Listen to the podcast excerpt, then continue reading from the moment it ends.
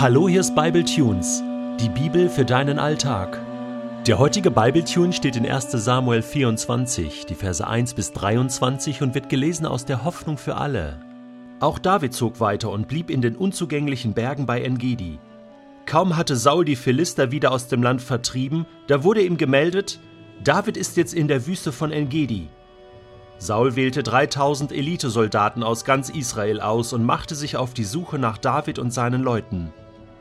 Als sie bei den eingezäunten Schafweiden in der Nähe des Steinbockbergs vorbeikamen und eine Höhle fanden, ging der König hinein, um seine Notdurft zu verrichten.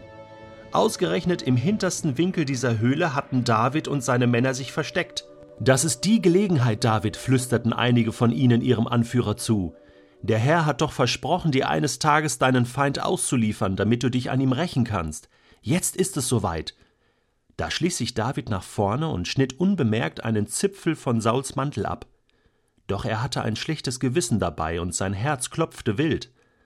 Als er wieder zu seinen Männern kam, sagte er Der Herr bewahre mich davor, meinem König etwas anzutun, denn er ist vom Herrn ernannt worden. Nein, niemals werde ich Saul töten, denn der Herr hat ihn zum König eingesetzt. David verbot seinen Männern, sich an Saul zu vergreifen. Nach einer Weile verließ Saul die Höhle wieder, um seine Suche fortzusetzen. David ließ ihm einen kleinen Vorsprung, trat dann zum Ausgang und rief Mein Herr und König. Saul drehte sich um. David verneigte sich tief vor ihm und warf sich zu Boden. Dann begann David zu reden. Warum glaubst du dem Geschwätz einiger Leute, die behaupten, ich wolle dich ins Verderben stürzen? Heute kannst du mit eigenen Augen sehen, dass es nicht wahr ist. Vorhin in der Höhle hat der Herr dich mir ausgeliefert. Meine Leute wollten mich dazu verleiten, dich umzubringen. Doch ich habe dich verschont. Ich dachte, niemals kann ich meinem König etwas antun, denn er ist vom Herrn selbst eingesetzt worden. Schau, mein Vater, was ich hier in der Hand halte. Einen Zipfel deines Mantels. Den habe ich abgeschnitten, anstatt dich zu töten. Glaubst du jetzt, dass ich kein Verräter bin und nichts Böses gegen dich im Schilde führe? Ich habe dir nichts getan, und trotzdem verfolgst du mich und willst mich beseitigen. Der Herr soll Richter sein und entscheiden, wer von uns beiden im Recht ist. Er soll dich für das Unrecht bestrafen, das du mir antust. Ich aber werde dir kein Haar krümmen. Schon ein altes Sprichwort sagt, nur ein Gottloser begeht Verbrechen. Nein, ich werde dir kein Haar krümmen. Wer bin ich schon, König von Israel, dass du mich verfolgst? Du jagst einen völlig unbedeutenden Mann. Der Herr soll unser Richter sein. Er soll entscheiden, wer von uns im Unrecht ist. Möge er mein Fürsprecher sein und mir zu meinem Recht verhelfen. Da begann Saul laut zu weinen und rief Bist du es wirklich, mein Sohn David? Du bist ein besserer Mensch als ich. Du bist gut zu mir, obwohl ich dich schlecht behandelt habe. Gerade heute hast du wieder bewiesen, wie großmütig du bist. Obwohl der Herr mich dir ausgeliefert hast, hast du mich nicht umgebracht. Wer lässt schon seinen Feind unbehelligt laufen, wenn er ihn einmal in seiner Gewalt hat? Der Herr möge dich für deine Großzügigkeit belohnen. Ich weiß genau, dass du König sein wirst und deine Familie in Israel für alle Zeiten regieren wird. Darum bitte ich dich, schwöre mir vor dem Herrn, dass du meine Familie nicht auslöschen wirst. Bitte lass nicht zu, dass mein Geschlecht ausstirbt. David schwor es. Danach kehrte Saul nach Hause zurück, während David und seine Leute wieder in die Berge hinaufstiegen. Das ist Spannung pur, oder?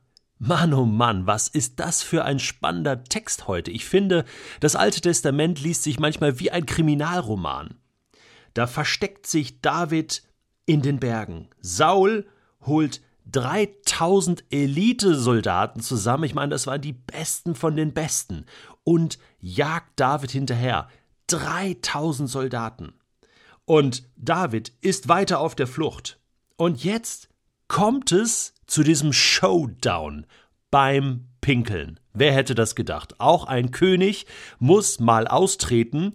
Und so geht Saul in diese Höhle. Und ich dachte, das gibt's doch gar nicht. Hinten in der Höhle hockt David mit seinen Männern. Jetzt kommt der Saul da rein, ja, und es plätschert und plätschert und plätschert vor sich hin. Und dann sagen die Männer, David, das ist die Gelegenheit. Und was bitteschön hält David eigentlich davon ab, Saul jetzt umzubringen? Ich meine, das ist die Gelegenheit. Ja, das ist die Gelegenheit, das sagen auch die Männer. das ist dein Widersacher, dein Feind, der trachtet dir nach dem Leben und er wird dich irgendwann kriegen und umbringen. Du hast keine Chance, aber jetzt ist die Gelegenheit, die Chance da, dass du dem Ganzen ein Ende bereitest und Saul tötest. Ich meine, und viele Argumente liegen doch hier auf der Hand für David, dass er das tun kann, oder? Ich meine, er ist doch der auserwählte König. Gott hat ihn doch auserwählt. Das weiß David. Das weiß auch Jonathan. Das wissen auch die Männer. Sauls Zeit als König ist definitiv vorbei. Die Zeit ist abgelaufen und ja, früher oder später wird er eh sterben.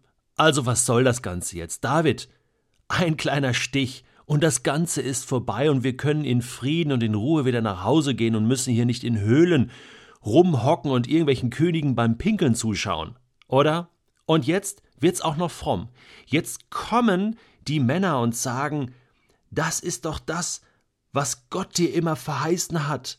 Der Herr hat doch versprochen, dir eines Tages deinen Feind auszuliefern, damit du dich an ihm rächen kannst. Ja, das war so eine Verheißung, aber bezieht sich das hier auf Saul? Naja, auf alle Fälle ist hier viel Interpretationsfreiraum gegeben und David muss sich nur noch entscheiden. Und jetzt bin ich mir nicht ganz sicher, ob das nicht wirklich auch in seinem Kopf war, als er sich dann anschleicht, nach vorne geht, das Messer zieht und du denkst, jetzt passiert's, jetzt sticht er zu. Und, und wir lesen, wir lesen, er hat ein schlechtes Gewissen und sein Herz klopfte wild. Weißt du, ich bin mir nicht ganz sicher, ob David nicht kurz davor war, tatsächlich Saul umzubringen. Aber als er dann ganz nah an ihm dran war, plötzlich bekam er ein schlechtes Gewissen, sein Herz klopfte wild. Da war eine Stimme in ihm. Und ich glaube, das war der Geist Gottes, der unser Gewissen benutzt und unser Herz klopfen lässt. Ich kenne das auch aus meinem Leben. Wenn ich mal irgendwelche Dummheiten vorhabe, plötzlich werde ich ganz unruhig. Ja, kennst du das? Und, und irgendwie klopft das Herz wild und du merkst, oh, es ist irgendwie nicht gut. Und das ist die Stimme des Heiligen Geistes, der uns darauf aufmerksam macht, stopp, nicht, nicht, nicht weiter, mach das nicht.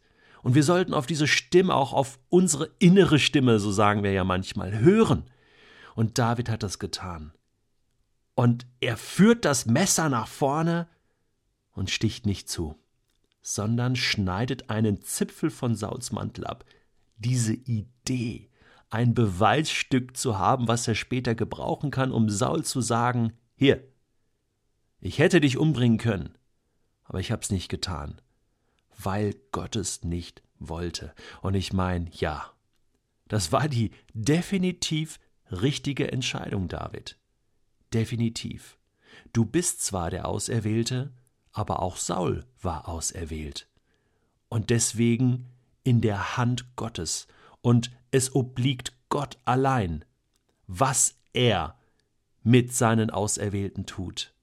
Wer sind wir, dass wir uns an anderen Auserwählten, an anderen Kindern Gottes vergreifen, zumal an Autoritäten, die Gott gesetzt hat, und Saul war noch König, und genau das geht David durch den Kopf, und er weiß, er setzt seine eigene Erwählung aufs Spiel. Wer weiß, was passiert wäre, was Gott mit ihm gemacht hätte, wenn er jetzt Saul getötet hätte. Gott hätte ihn zur Rechenschaft gezogen. Definitiv.